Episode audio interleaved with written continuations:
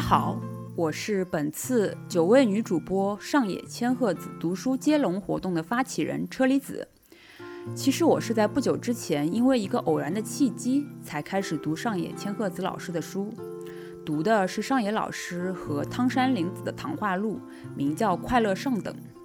我被里面轻松幽默的对话所深深吸引，才有了多读点上野千鹤子的书总是没错的这样的想法。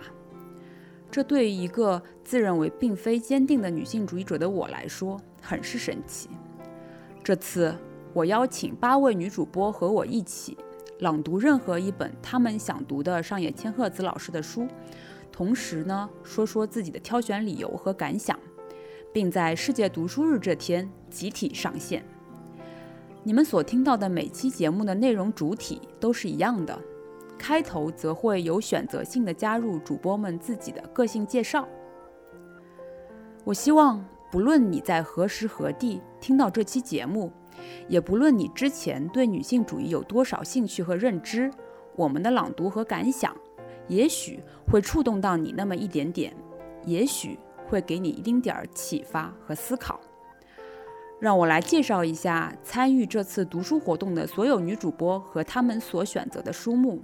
他们是打个电话给你主播艾菲朗读《始于极限》选段，祛病三分堂主播唐医生朗读《一个人最后的旅程》选段，鱼二说主播小雨朗读《父权制与资本主义》选段，土象电池主播高晶莹和张曼玉朗读《厌女》选段，一人有一个主播 Francis 朗读《始于极限》选段。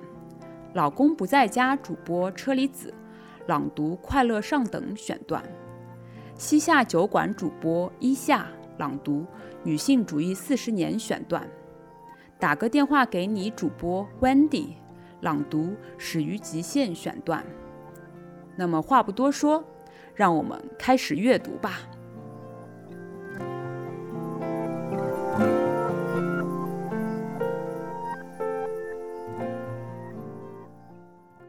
是打个电话给你的艾菲。今天我选择的节选是来自《始于极限》这本书中的第一章《情色资本》，上野千鹤子给铃木良美的回信中所提到的关于恐弱的部分。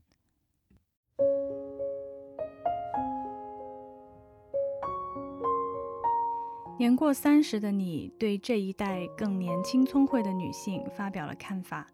你说他们真正渴望的是被赋予受害者之名，我觉得把被赋予改成自称会更准确些，而且希望大家不要误解了，自称受害者并不是软弱的表现，反而是强大的证明。你也说了，那是一种不畏惧当受害者的态度。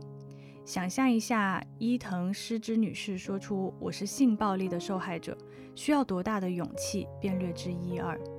不愿被称为受害者，无法忍受自己是弱者，这种心态叫恐弱。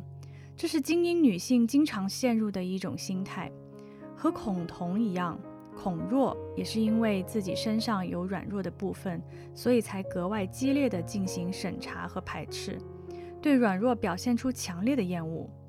厌恶慰安妇的右翼女性就有这种思维，她们不能忍受女人摆出受害者的姿态。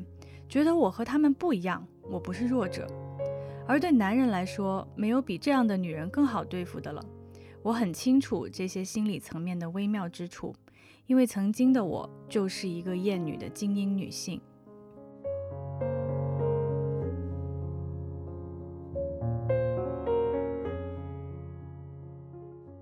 第一次读到这段话的时候，我敏锐地察觉到自己曾经就是一个恐弱的女性。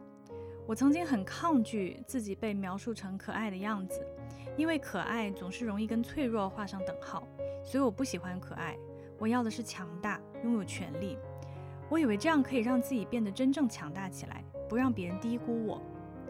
在步入职场的后面几年，我意识到我对可爱、温柔这种描述的抵触，其实是被世界扭曲和裹挟的。我们所定义的强大，往往是具有男性气质的。我们所看到的领袖榜样也往往是男性形象。后来我在自己的信仰中意识到，我对软弱的厌恶不是神最初创造的那个我，神所创造的那个我不是简单的 either or，而是 both and，同时拥有温柔的可爱和强大的坚韧。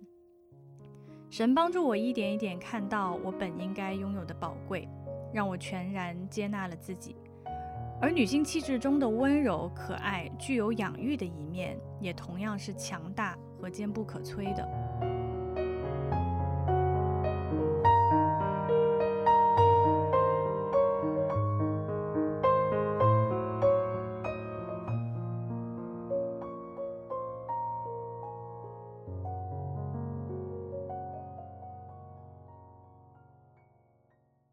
大家好，我是唐医生 Leslie，是祛病三分堂的主播，也是一名 ICU 医生。这次我分享的书是上野千鹤子老师的《一个人最后的旅程》。今年二月十四日的时候，我爷爷过世了，死于胰头癌。从发病到过世，差不多五个半月的时间。但是我觉得也很幸运，就是基本上我们家都是做到了居家安宁疗护。然后再加上我本身就是一个 ICU 的医生嘛，所以对这个章节更加能够感同身受，所以想跟大家来分享一下。然后也很巧，我此时此刻正在值班，然后下午的时候我去一个科室会诊，就感觉遇到了一个现实版的幸运是我。嗯，这是由惠英红和陈家乐主演的一部香港的电影。讲一个工作失意、生活窘迫的一个所谓的废青吧，用一个所谓计谋，然后住进了一个独居老人的房子的故事。在电影里，他们俩在一个冰冷的城市里找到了温暖的陪伴。嗯，所以影片的名字就叫《幸运是我》。但是生活不是电影，生活比电影苦。那个老太太精神失常，因为她儿子吸毒吸到家破人亡，然后后来跳楼自杀了。嗯，这个当然也是她成为了一个所谓的疯女人的原因。去年年底还出了一个车祸，然后我去会诊的时候，我肯定要会有一些医患的沟通嘛，然后我就会发现，哎，跟他一起就是照顾他的这个人，陪伴他的人，陪他看病的人，全程都是他的一个房客，然后但是是全部免房租的。那我当时就想到了幸运是我，然后我也有点好奇，就挖掘了一下他跟房客之间的故事。然后我的感受就是，他们其实双方都是迫于无奈的，因为这个老太太她失能失智嘛，所以这个房客其实很嫌弃她，然后她也很嫌弃房客。就这不是我的一个主观的感受，就是事实流露出来，确实就是如此。他们就是完全是出于各自的一个贫困，在被迫的来互助。那不管是我爷爷也好，他是属于老有所依的一个状态，然后包括这个老太太，相当于是一个老无所依的状态。但是他们其实都在为死亡做一个准备。在现实里面，不管我们是已婚未婚，有没有小孩，其实，在老病相催之时，都会有可能变成这种鳏寡孤独嘛。然后这本书其实就讲到了关于死亡的准备，在它的第十章，然后我来为大家念一下。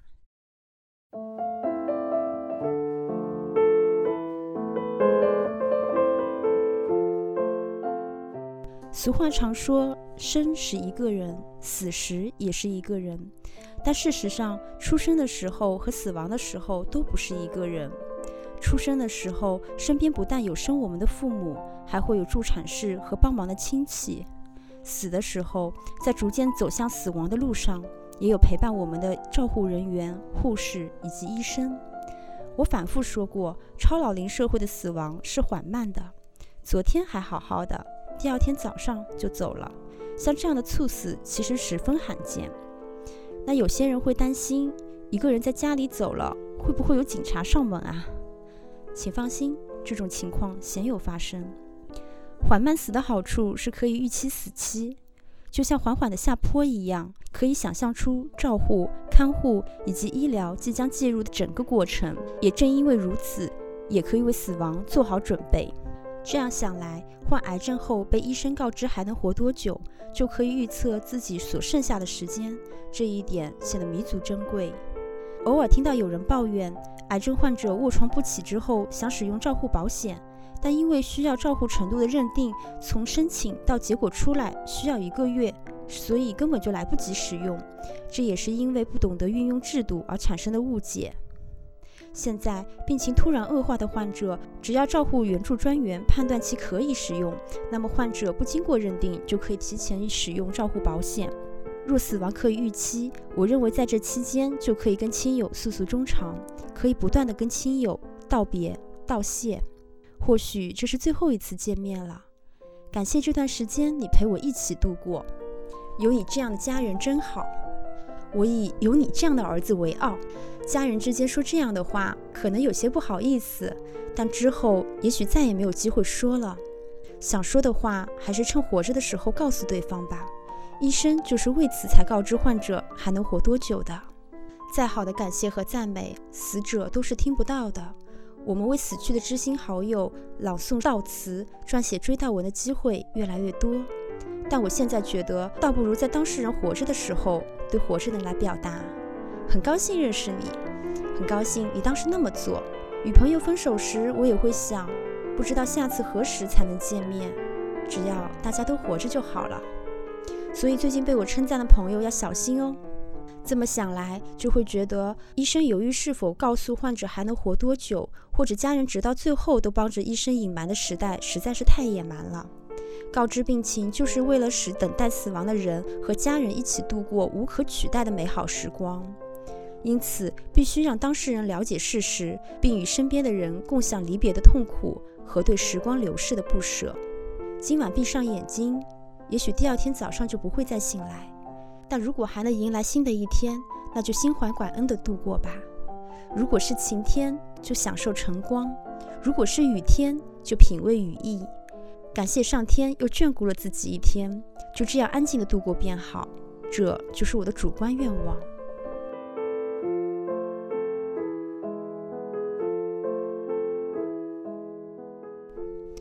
其实原文中的这段描述跟我爷爷临终之前那个五个半月其实还是挺相近的。我爷爷是一个退休老师，所以他的一些认知能够让他很敏感的能够体会到自己将来的一些处境，所以他有很强烈的跟我们表达这样的一个意愿，就是想要在家里面得到这种安宁的照护。然后书里面其实也有特别总结了一下居家临终的一个条件。然后我作为一个 ICU 医生也好，我觉得他其实总结的已经非常到位了。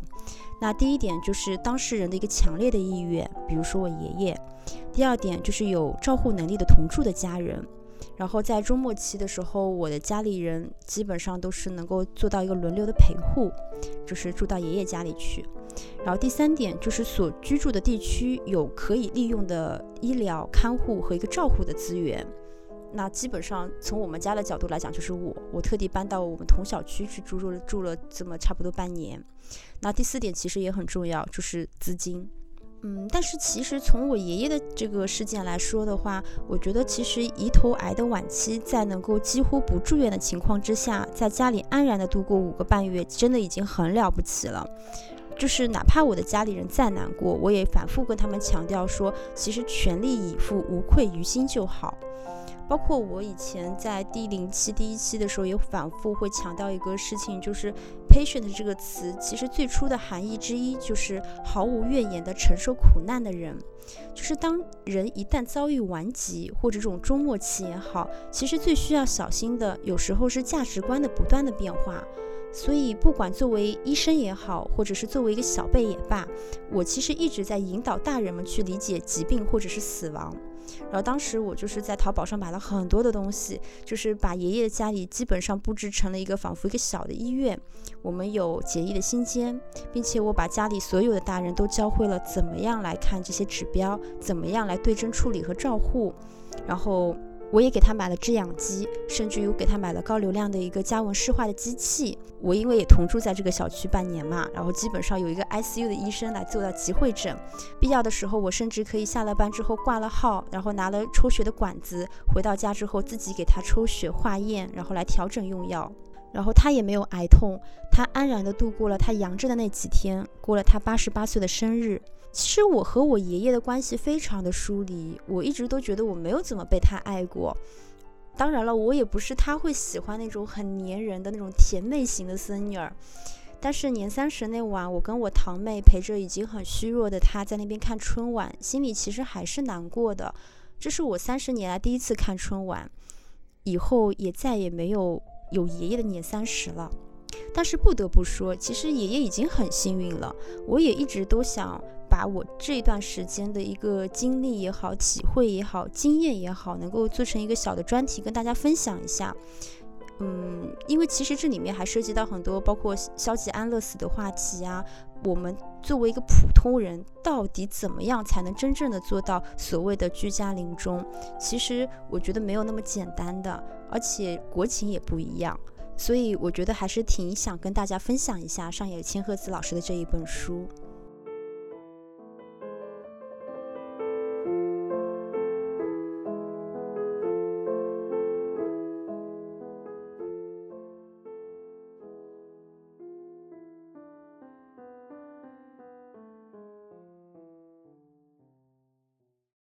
大家好，我是与二说的主播小雨。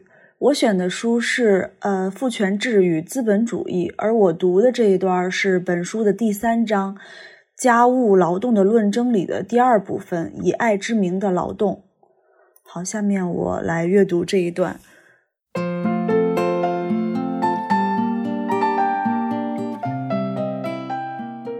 家务劳动这一概念的发现，极大地改变了人们看问题的角度。家务劳动这个概念的形成，让人们认识到家务劳动意识劳动。理论层面上对概念的新发现，带来了认识上的变革。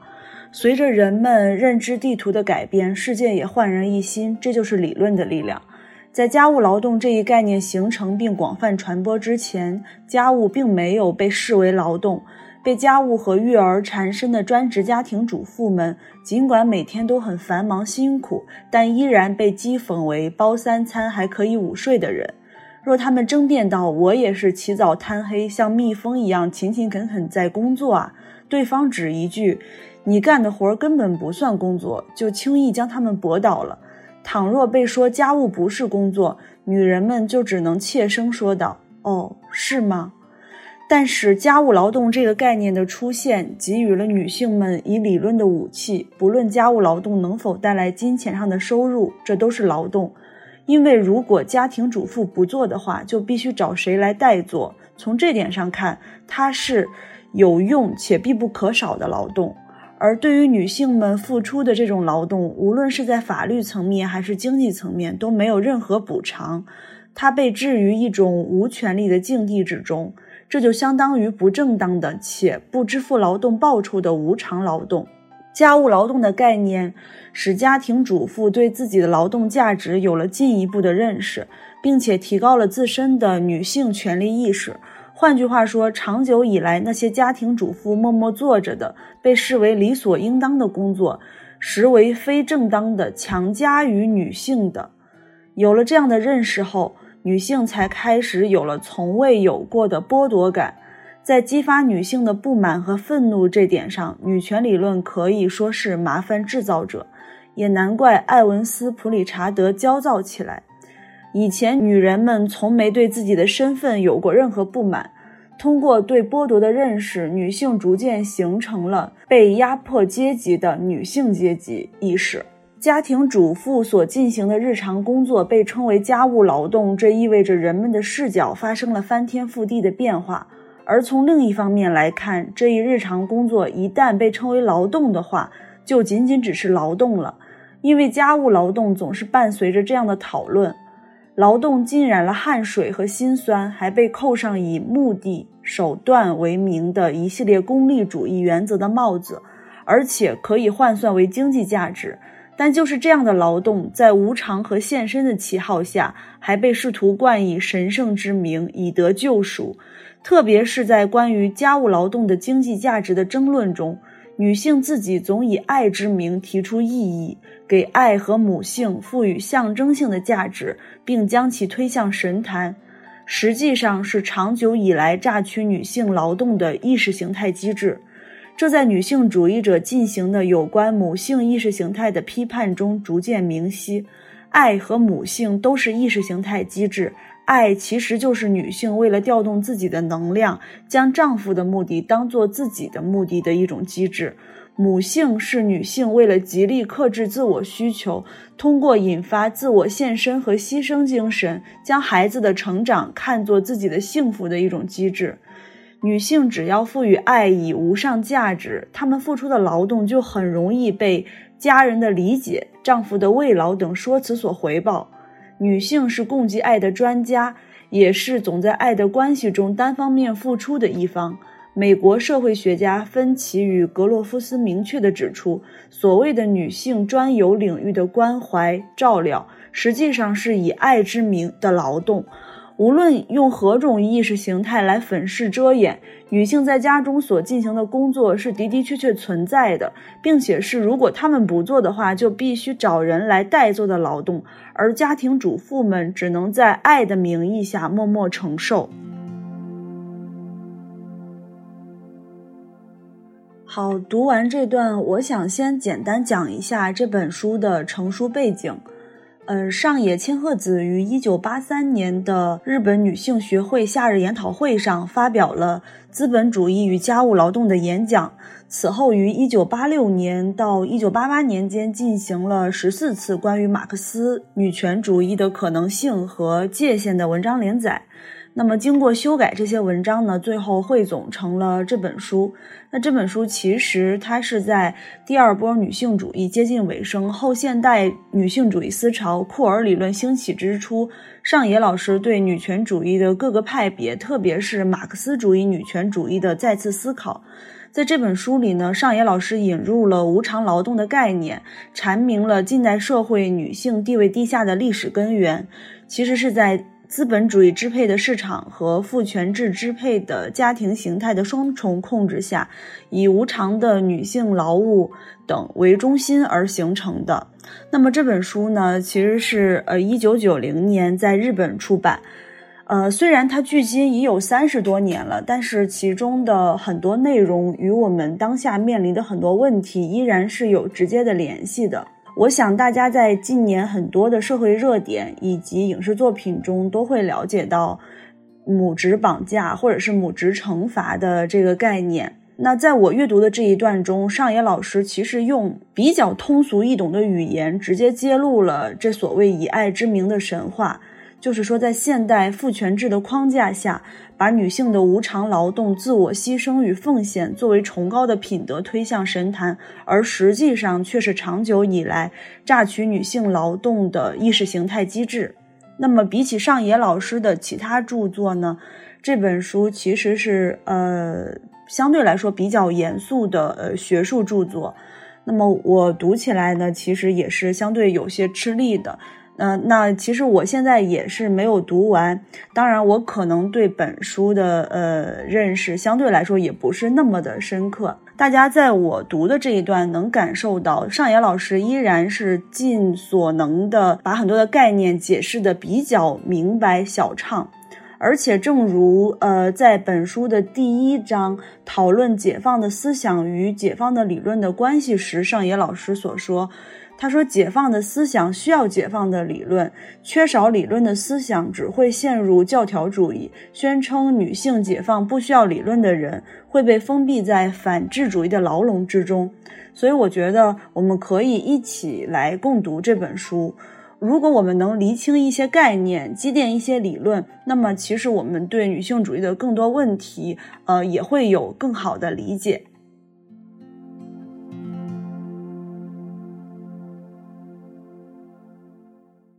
我们是土象电池的主播高老师和曼玉，我们选的书是《厌女》。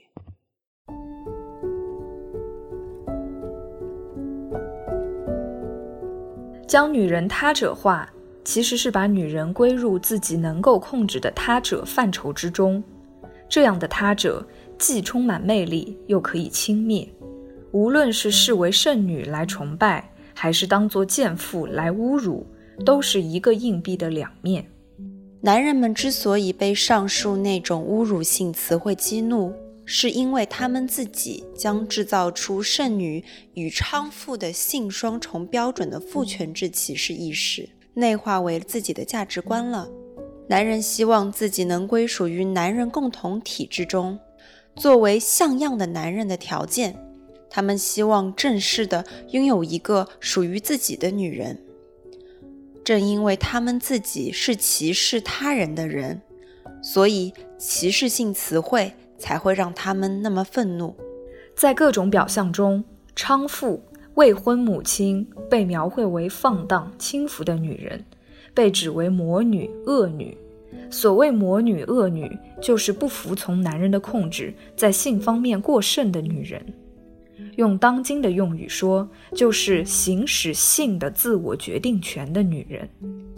如果不喜欢这种用语，可以换为自由地使用自己的性身体的女人。总之就是，居然不经老子的许可。其实，大多数娼妓不过是为了金钱而不得不将自己身体的性使用权暂时转让给男人的女人。女人成为未婚母亲，大多不过是因为本应成为父亲的男人逃跑或否认应承担的责任。他们中很多是父权制下的牺牲品，将原因转嫁到被害者身上，是加害者的一贯手法。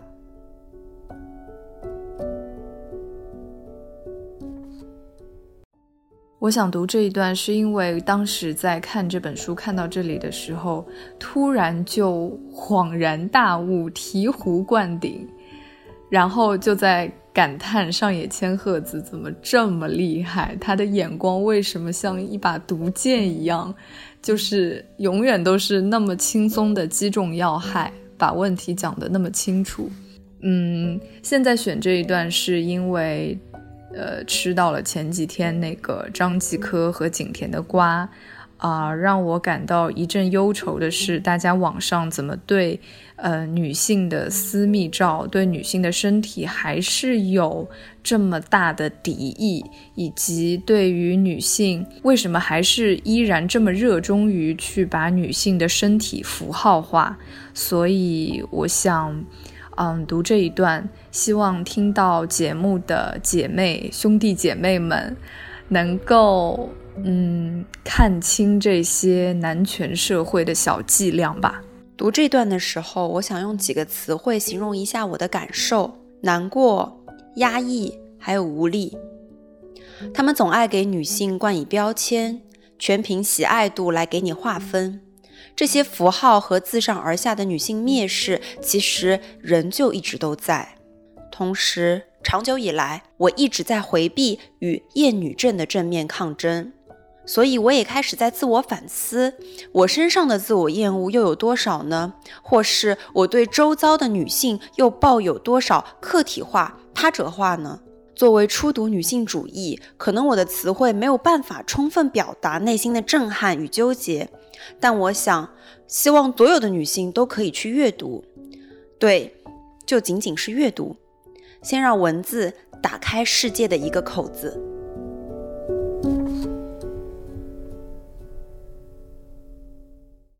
大家好，我是一人有一个播客的主播 Francis，很高兴跟大家分享我所喜欢的上野千鹤子老师的著作的部分段落。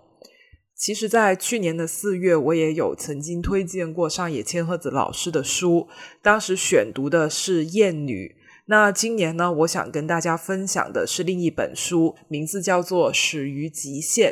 那我要朗读的内容呢，就是从《始于极限》的这本书的第二十一页开始。年过三十的你，对这一代更年轻聪慧的女性发表了看法。你说，他们真正渴望的是被妥善赋予受害者之名。我觉得把被赋予改成自称会更准确些，而且希望大家不要误解了，自称受害者并不是软弱的表现，反而是强大的证明。你也说了，那是一种不畏惧当受害者的态度。想象一下，伊藤诗织女士说出“我是性暴力的受害者”，需要多大的勇气，便知一二。不愿被称为受害者，无法忍受自己是弱者，这种心态叫恐弱。这是精英女性经常陷入的一种心态，和恐同一样，孔若也是因为自己身上有软弱的部分，所以才格外激烈地进行审查和排斥，对软弱表现出强烈的厌恶。厌恶慰安妇的右翼女性就有这种思维，她们不能忍受女人摆出受害者的姿态，觉得我和她们不一样，我不是弱者。而对男人来说，没有比这样的女人更好对付的了。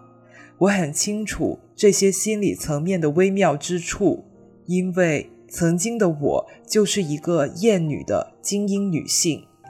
想必你也知道。社会学领域有一个两难的问题：结构还是主体？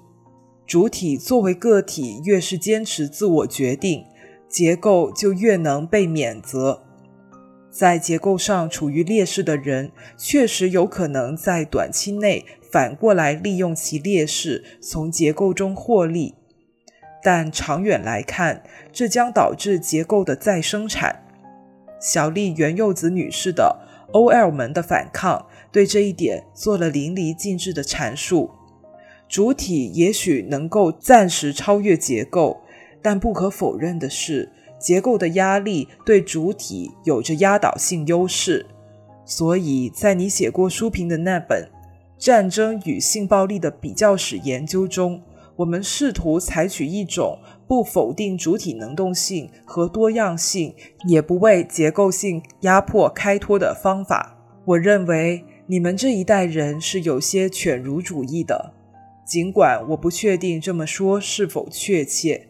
这恐怕是因为你们生在后均等法时代，内化了新自由主义，并在九十年代后期的性商品化浪潮中度过了青春期。和政治层面的犬儒主义一样，这种犬儒主义不会产生任何结果。而参加鲜花抗议的那代人还很年轻，他们没有经历过九零年代末攻击女性主义的热潮，也没有被政治上的犬儒主义所污染。碰到看不惯的事情，他们就会直接说出来。我能感觉到这些晚辈在你看来是何等耀眼。三十多岁的你问出怎么做才能把一个更值得活的世界交给妹妹们，似乎是早了点。不过，你要是在达到这个年纪之前生了孩子，这个问题定会变得更加迫切。怎么做才能把一个更值得活的世界交给孩子们？尽管我没有孩子，但活到这个年纪，也产生了类似的念头，想把一个更美好的世界交到下一代手里，而不是跟他们道歉说：“对不起啊，我们把世界搞成了这副样子。”你在信中写道：“你在近十年的夜班学到了很多，其中就包括你强烈感受到的男女都愚蠢透顶这件事。”人生中有些事是知道为好，有些却是不知为妙。要是你能多学到一些人的坚强与可爱，而不是愚蠢，那该有多好啊！阅读你的文字时，我不由得想：如果你说的是我学到了人的极限，而不是我学到了人的愚蠢，那该有多好！人人都有极限。但在达到极限之前，你无法品尝它的滋味。唯有拼到极限的人，才能真正从骨子里感受到它。听到你把成长最快的十年，把二十岁后的十年都用在了学习男女欲望的愚蠢上，我不禁悲从中来，兴许是婆心使然吧。三十多岁的人失去了童年无所不能的感觉。会渐渐感觉到能力与体力层面的极限。与此同时，这也是生出自立的年纪。我们会扪心自问，在达到极限之前能做到什么？明确区分自己做得到的和做不到的，放弃做不到的，真诚、仔细、踏实的做到那些做得到的。只有这样，才能产生自信和信任。而自信与信任是可以稳步积累的，这与他人单方面肆意赋予或剥夺的情色资本大不相同。都怪这次的主题是情色资本，害我写了很多不说也罢的话。其实我想与你深入探讨的是另一件事。我读过你的随笔，其中提到了你和聪慧的母亲之间的纠葛，这让我对你的母亲还有你们的母女关系产生了兴趣。而且据我推测，这恐怕是你不愿意、不能、也没有准备好去谈论的领域。我有时会想，有一个女儿是什么感觉？女儿是母亲最激烈的批判者，我很清楚这一点，因为我自己十几岁的时候就是如此。一想到身边有这样一个残酷的批判者，我心里就发怵。这份恐惧正是我没有选择做母亲的原因之一。恕我大胆臆测，你涉足性行业的理由之一。会不会是想成为母亲无法理解的对象？要想让她无法理解，你得先让自己无法理解自己。我猜你可能也解释不清楚自己当年为什么进入那个行业。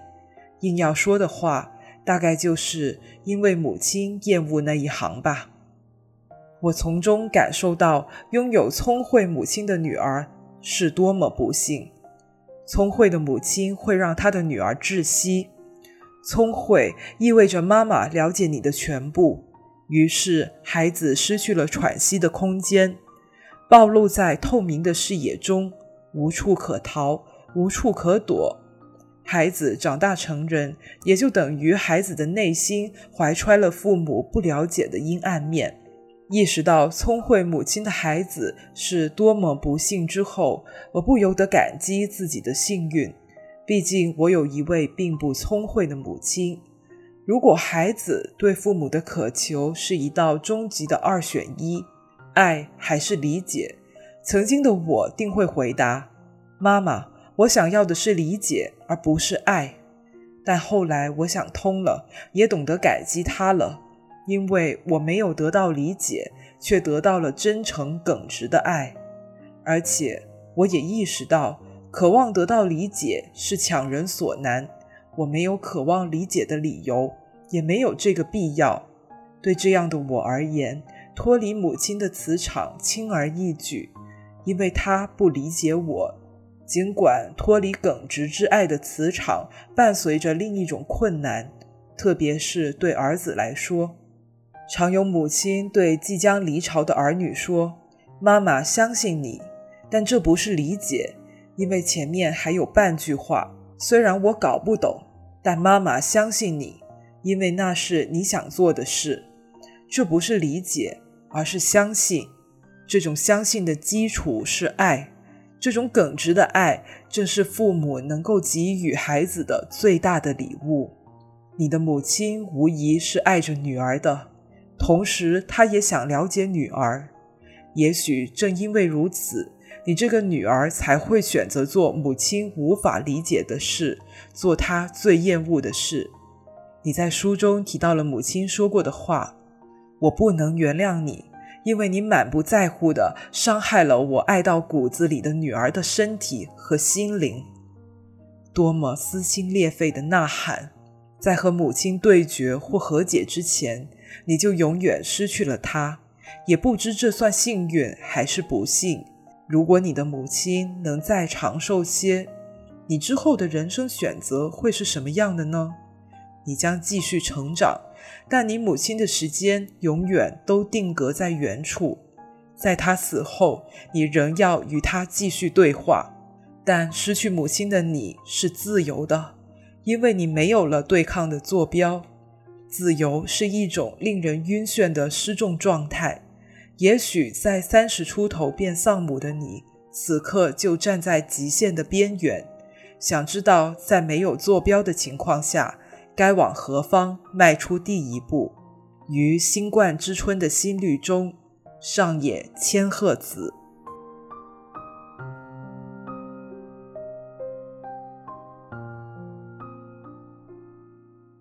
我自己本人呢是非常喜欢这一本书的，在读的过程当中，就是读到欲罢不能，完全不想放下来，而且时不时还会感动到哭。我觉得主要的原因就是在这一本书里面，我看到了两个非常真诚的人，不论是作为长者的上野千鹤子，她阅历很丰富，而且她又知识很渊博，就。虽然说是一个很有名的教授了，是一个学术权威，但他一点架子都没有，他还是愿意在书信里面展现自己的脆弱，并且会分享一些可能他作为学者在学术写写作的时候不会展露出来的一些他个人生活面向的一些脆弱的点。那至于铃木良美呢？他更是非常真诚的去剖白他自己为什么当时要去选择做呃夜总会的女招待，还有 AV 女演员这种在别人看起来是非常不自爱、很糟蹋自己的职业。他也很愿意去公开讲述这一些他在做这些事情的时候的心路历程。他让我看到了这两个人非常坦诚跟真诚的一面。我觉得他们把。很多就是女性内心深处的一些很幽微的想法，可能是从来没有被人讲述过的。你在看小说、电影、电视剧里面都不会被展现过的一些女性的内心世界的一些很幽微的面向都讲了出来。然后我其实发现我自己也是有跟他们类似的想法的，只是。我从来找不到语言去描述我这样的想法，然后现在看到有人说出了我的心里话，就会觉得很安慰。第二点，喜欢这本书的理由呢，就是上野千鹤子老师跟铃木良美，他们两个其实是价值观相差特别大的两个人。上野千鹤子老师呢，是一个，嗯、应该可以说是很坚定的、很激进的女权主义者，她是。虽然他看到现在这个社会种种的厌女现象，但他还是很有行动力，而且是很有信念感，觉得我们还是要努力的去多做事、多行动，去改变这个社会。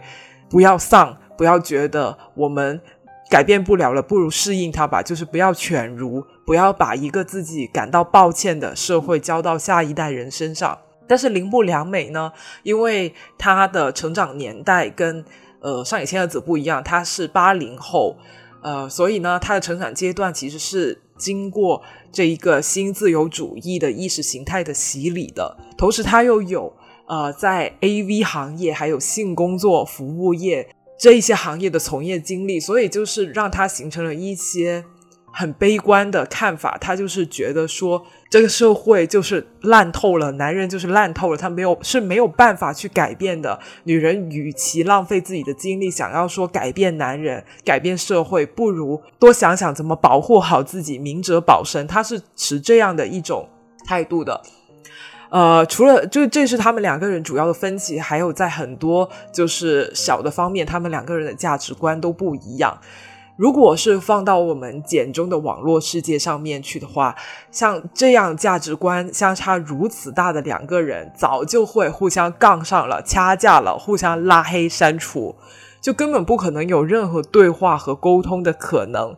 但是在《始于极限》的这本书里面，上野千鹤子和铃木良美他们两个人都进行了非常真诚跟坦诚的对话。就大家都把自己的这个想法说出来，不互相的批判，然后在这一种平等的、坦诚的这种沟通当中，somehow 他们还就说某种程度上有被互相影响，然后最后达到了一个共识。我觉得这一点也是让我感觉很宽慰的。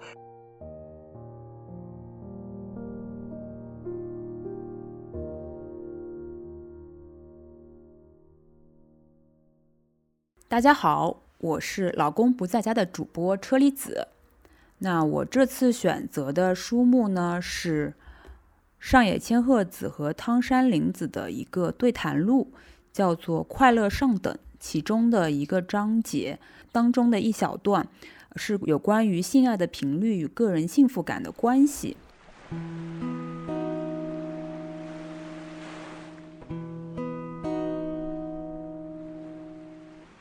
上野老师说，《美国人的性生活》这本书的问世，这次著名的调查其实收集了很多非常有趣的数据，还得出了性交频率与自慰频率有相关性的结论。汤山说，是性欲旺盛的人两种行为的频率都很高，对吧？这一点和我的认知是一致的。上野说，性活跃的人无论是对别人的身体还是对自己的身体，都会有性方面的活跃。我把自慰定义为与自己身体的情欲关系，把有伴侣的性爱定义为与他人身体的情欲关系。如果不与自己的身体建立情欲关系，就无法与他人的身体建立情欲关系，所以自慰就是最基本的根。汤山说：“是阿尔法和欧米伽，对吧？”上野说：“没错，我很明确地认识到，首先要与自己的身体建立怎样的情欲关系，这是非常重要的，无法用其他东西替代。更有趣的是，书中的调查结果显示，性方面的活跃与幸福感没有关系。”不管是自慰还是做爱的频率，都和幸福感没有关系。唐山说：“这倒是有点令人失望啊。”上野说：“我看到这个结果，感觉恍然大悟，果然是这样啊。”唐山说：“因为我自己是很活跃的人，就会觉得不活跃的人活得很贫乏，认为他们不幸福。我要反省自己了。”上野说：“这真是性强者的发言啊。实际上。”有人即使没有性交，也会处于低位稳定状态，安稳的生活反而会让他们觉得幸福。比如，有觉得吃美食很开心的人，也有只吃茶泡饭和梅干就很幸福的人。一方没有理由羡慕或轻视另一方。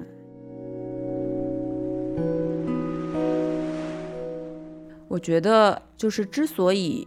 会想要朗读这一段，是因为我确实前段时间就是对自己的婚姻关系跟亲密关系也会有一定的困惑吧。是因为就是我结婚快七年了嘛，那其实我跟我老公日常还是我觉得就是还是蛮亲密，然后关系也是很稳定。比如说我们平常会经常的拥抱对方啊，然后和对方撒娇啊，然后一方。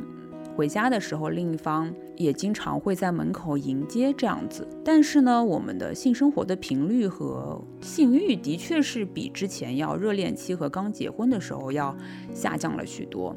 那我其实自己一直对此还挺愧疚的，是因为一方面就是现在生活。和工作各方面都比较忙碌嘛，那在做社畜的同时，还有很多的兴趣爱好，感觉就是时间不够用。那又不想在性生活方面只做一具尸体，当然这个是一个打引号的尸体，你懂的。所以说呢，很多时候就是回到家，就是洗完澡，就是躺在床上，就是早早就睡觉休息了嘛，因为第二天还要上班，对吧？那另一方面，其实又经常会因为自己好像确实性欲减退了而感到一些自责，因为有的时候会觉得说，哎呀，是不是自己变成了一个性冷淡？然后有的时候也会想说，是不是自己没有做好一名妻子应有的责任？那我在读上野千鹤子和汤山林子老师的这个对谈的时候，其实让我明确了是说，首先。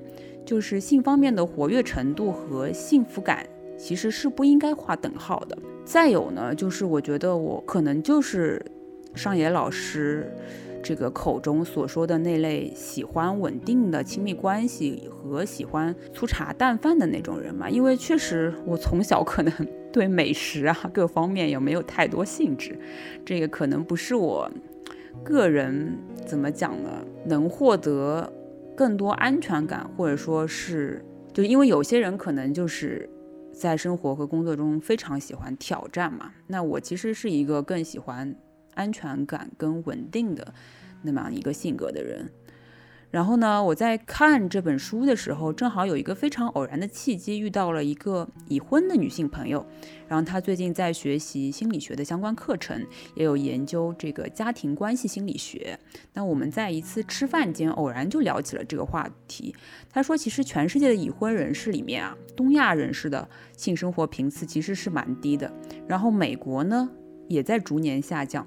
这可能跟现代社会的压力也有很大关系。就，总之，我听到他说的这番话，真的是心里也长舒了一口气，就觉得自己可能也不是个例吧。上野千鹤子和汤山玲子老师的这本谈话录《快乐上等》中关于快感和性爱的这章，真的打开了我的新世界大门吧。更多精彩的内容我就不在这里一一朗读了。我还是希望，就是有兴趣的朋友们可以自己去看一看这本书，看一看这个章节，应该能给到很多，如果是跟我类似情况或者有同样困惑的，呃，女性一些帮助吧。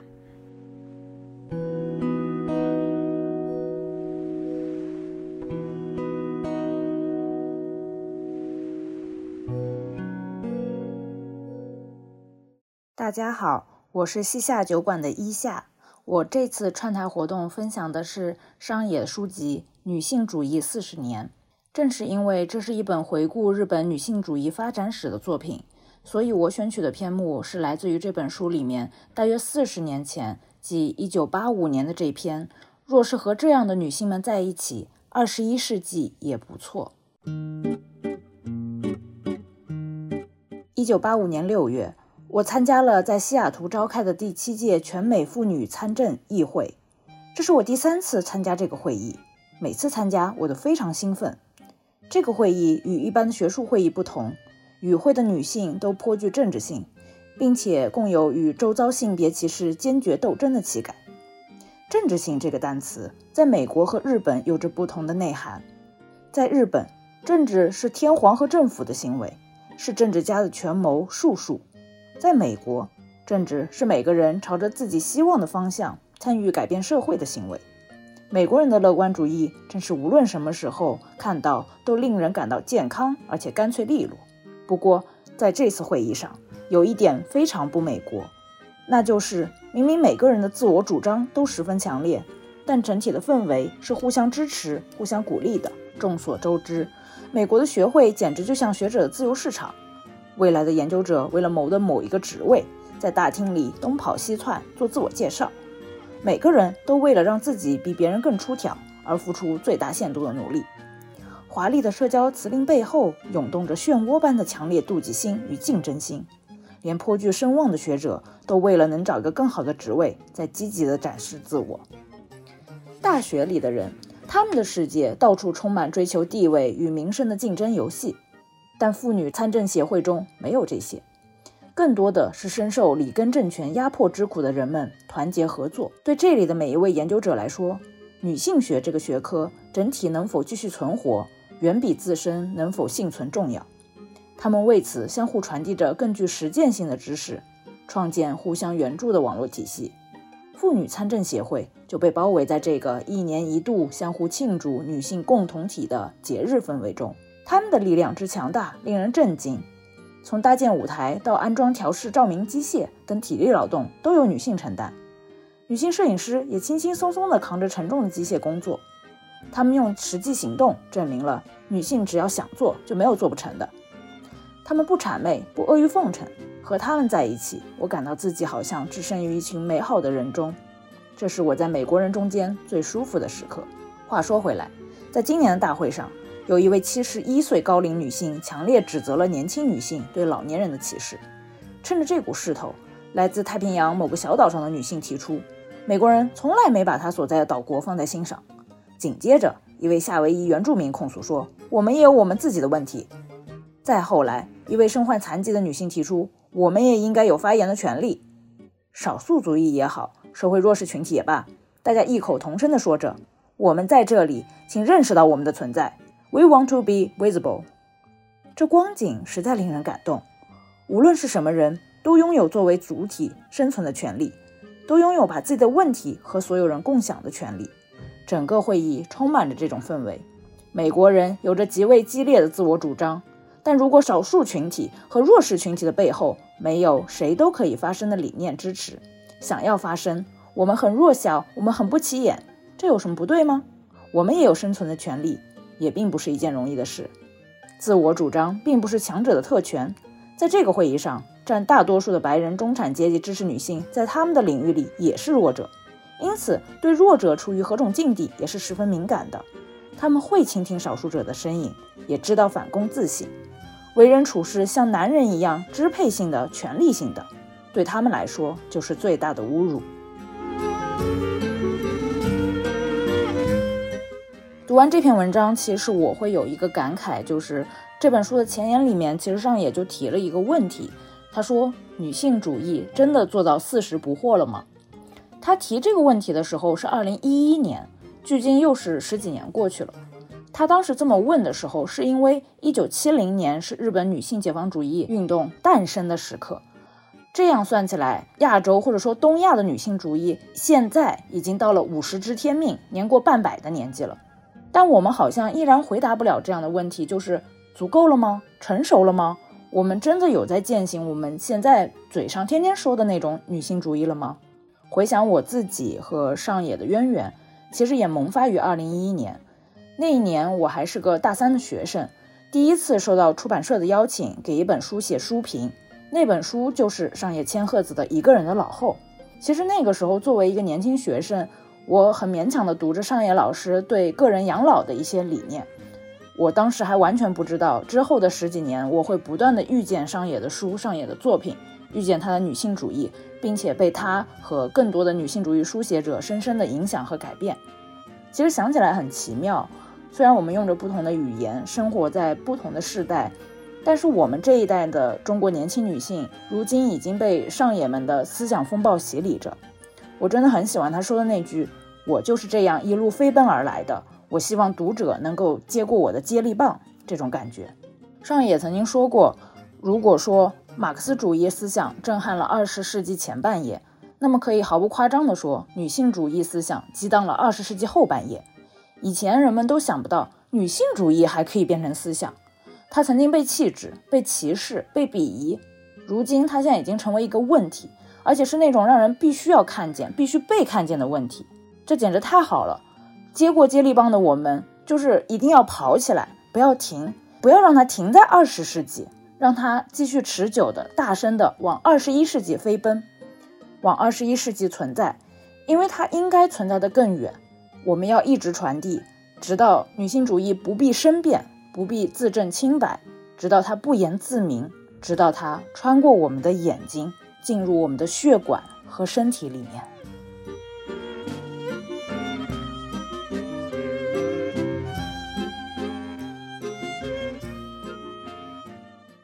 Hello，大家好，我是打个电话给你的主播 Wendy。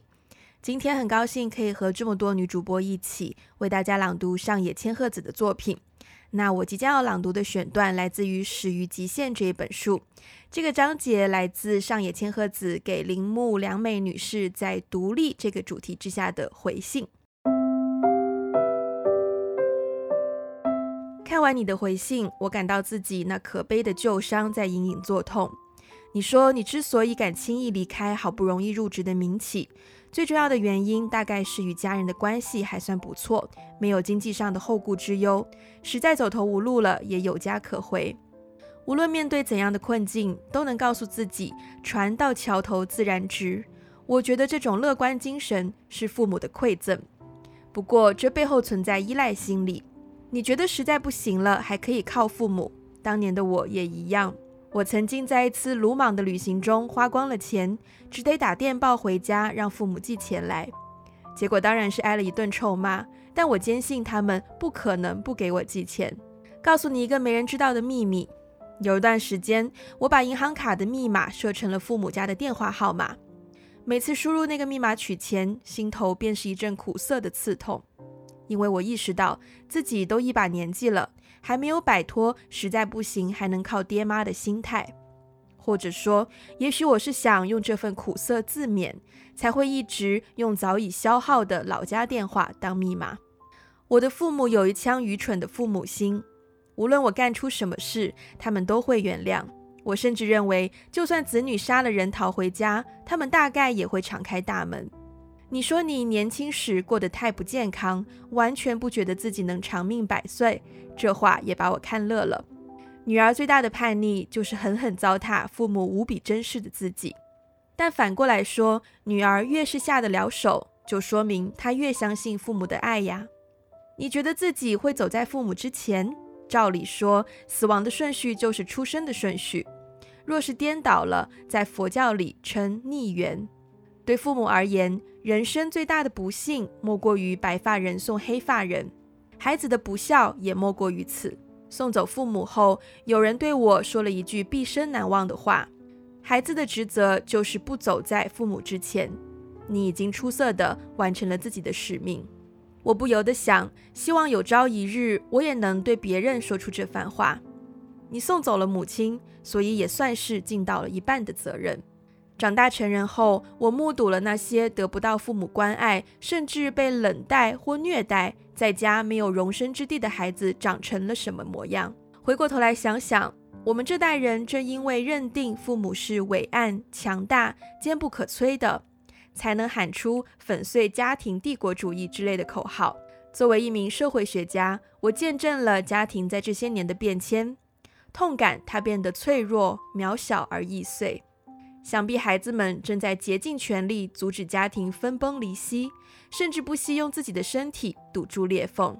之所以产生这样的感慨，是因为我读了涩谷智子女士编写的《未成年照顾者：我的故事》。编者向日本读者介绍了未成年照顾者的概念，让大家认识到有一批未满十八岁的孩子不得不扛起责任，照顾离不开人的父母，他们自己还在需要照顾的年纪。但周围总有人说：“你真了不起，你好努力呀！”使得他们只能逼着自己振作，无从倾诉内心的痛苦。他们得不到同学的理解与同情，走向沉默与孤立。他们没有求助的途径和知识，或是求助了也没有人伸出援手。但他们没有回避摆在眼前的照顾需求。对这些孩子来说，父母不是他们依赖的对象，而是依赖他们的人。这样的家庭和孩子肯定一直都存在，但直到未成年照顾者这个概念横空出世，他们才被世人看见。施瑟谷女士让那些曾经的孩子开口说出了长大成人之后也无法消弭的种种感受。这本书堪称心血结晶，看得我不禁感慨：要与孩子进行多少沟通才能做到这一步？我切身感受到，孩子是无法选择父母的。尽管做父母的大概也会感慨自己无法选择孩子，这么看来，你我都非常幸运。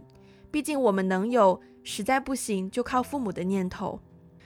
有句话叫“英雄是能够化命运为选择的人”。我觉得那些没有逃避眼前照顾需求的孩子，就是将无法选择的命运变成了自己的选择。这就是为什么这本书中每一个未成年照顾者讲述的故事都如此震撼人心。但面对并非自己选择的出生，你完全没有必要感到羞愧。多亏父母赠予我的爱，我拥有了船到桥头自然直的乐观精神，也拥有了不惧怕未知世界和新鲜体验的秉性。也许你的满不在乎和鲁莽，也是父母的馈赠。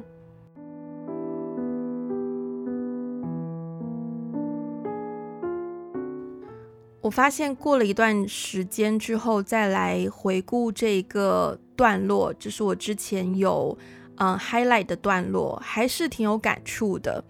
常常在我们自己的节目当中，我们也会聊到一些跟独立相关的话题。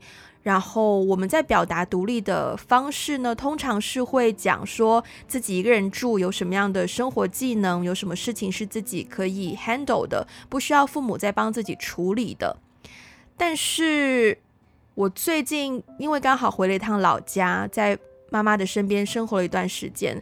回来之后，当我重新回到一个人生活的时候，才发现两者之间的反差非常的大。而且我也意识到，其实我也有这种实在不行就靠父母的念头，所以我也会想，诶，其实我是不是没有我想象中的那么独立？虽然我一个人生活好多好多年了，一个人租房子，甚至这一次回老家，妈妈也在处理一些租房子的事情，我甚至可以给到她一些建议。